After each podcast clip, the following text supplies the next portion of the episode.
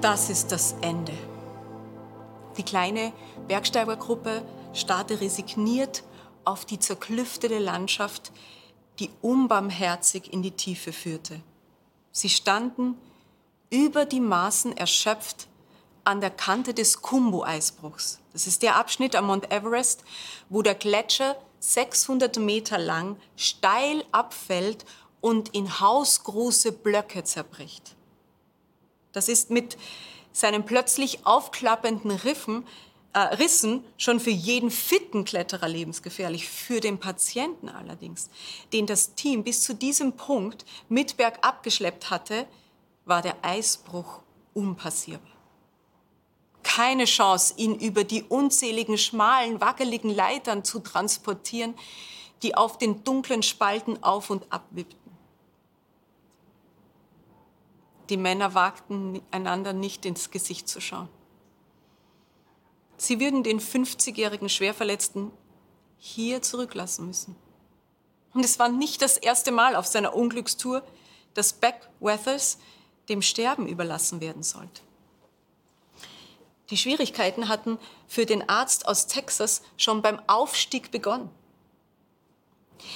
In 4800 Meter Höhe hielten seine kürzlich operierten Augen der Höhenluft nicht mehr stand. Er sah nur noch verschwommen und hätte eigentlich sofort mit dem Abstieg beginnen müssen. Stattdessen blieb er am Steilhang sitzen in der Hoffnung auf Besserung. Das war am 10. ein unerwarteter Wetterumschwung, brachte einen Blizzard in die Gipfelregion, der 100 km/h und minus 75 Grad erreichte. Über 30 Leute wurden von dem Schneesturm überrascht. Acht von ihnen erfroren innerhalb 48 Stunden in der Todeszone, oberhalb 8000 Meter.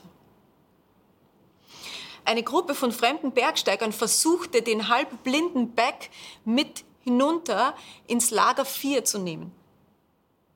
Aber auch sie verloren im Gestöber die Orientierung und mussten eine Nacht in den Schnee gekauert ausharren. Beck, der zu diesem Zeitpunkt bereits verwirrt war und keine Handschuhe mehr trug, verlor die Besinnung.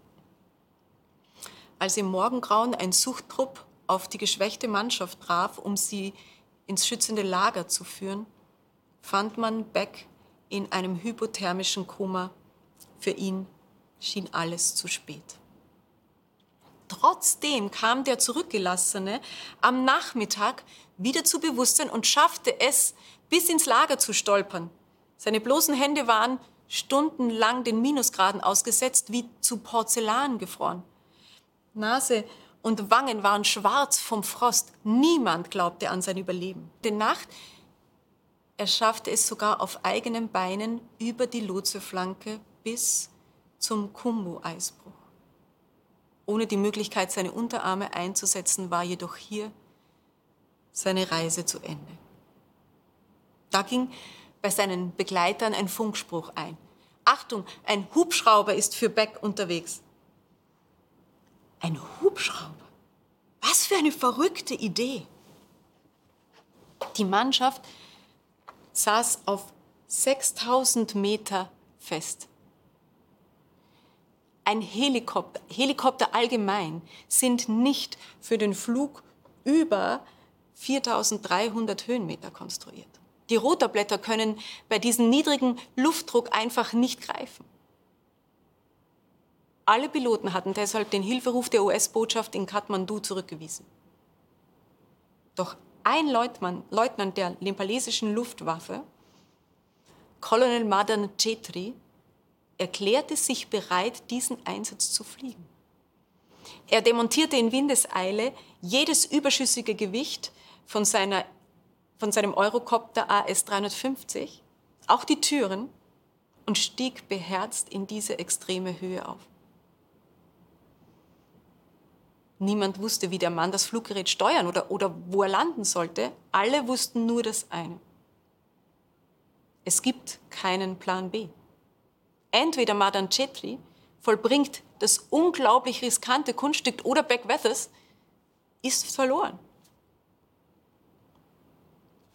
Schon hörte man ein leises Knattern und mit bangem Blick folgten die Augen dem blauen Punkt, der in den eisigen Böen hin und her geschleudert wurde wie ein Insekt. Es wurde der bis dato höchste Helikopterflug der Geschichte. Beck Weathers ist heute glückliche 77 Jahre alt.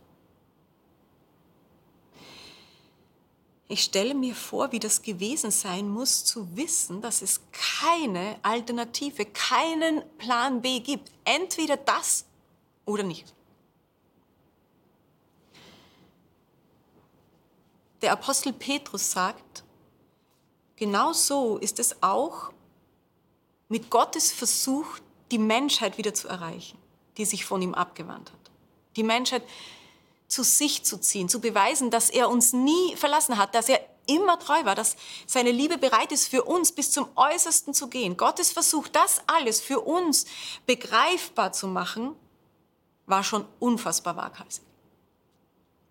Er tauschte seine ewige Existenz mit der verletzlichen Seele und dem sterblichen Körper eines Menschen, um unter uns zu leben und für uns den Tod zu erfahren. Und er hatte keinen alternativen Plan. Es ist mir unlängst bewusst geworden, Jesus in der Krippe vor 2000 Jahren war das Ereignis, das mir mein verlorenes Leben zurückbringt. Alles, was Gott, alles, was Gott zur Verfügung stand, hat er in dieses Ereignis investiert. Sein ganzes Herz und am Ende sein ganzes Leben. Gott ist gestorben. Wenn das nicht meine Aufmerksamkeit erregt, wenn Jesus am Kreuz nicht mein Herz berührt, wenn es mich nicht zu ihm zieht, was wird mich sonst bewegen?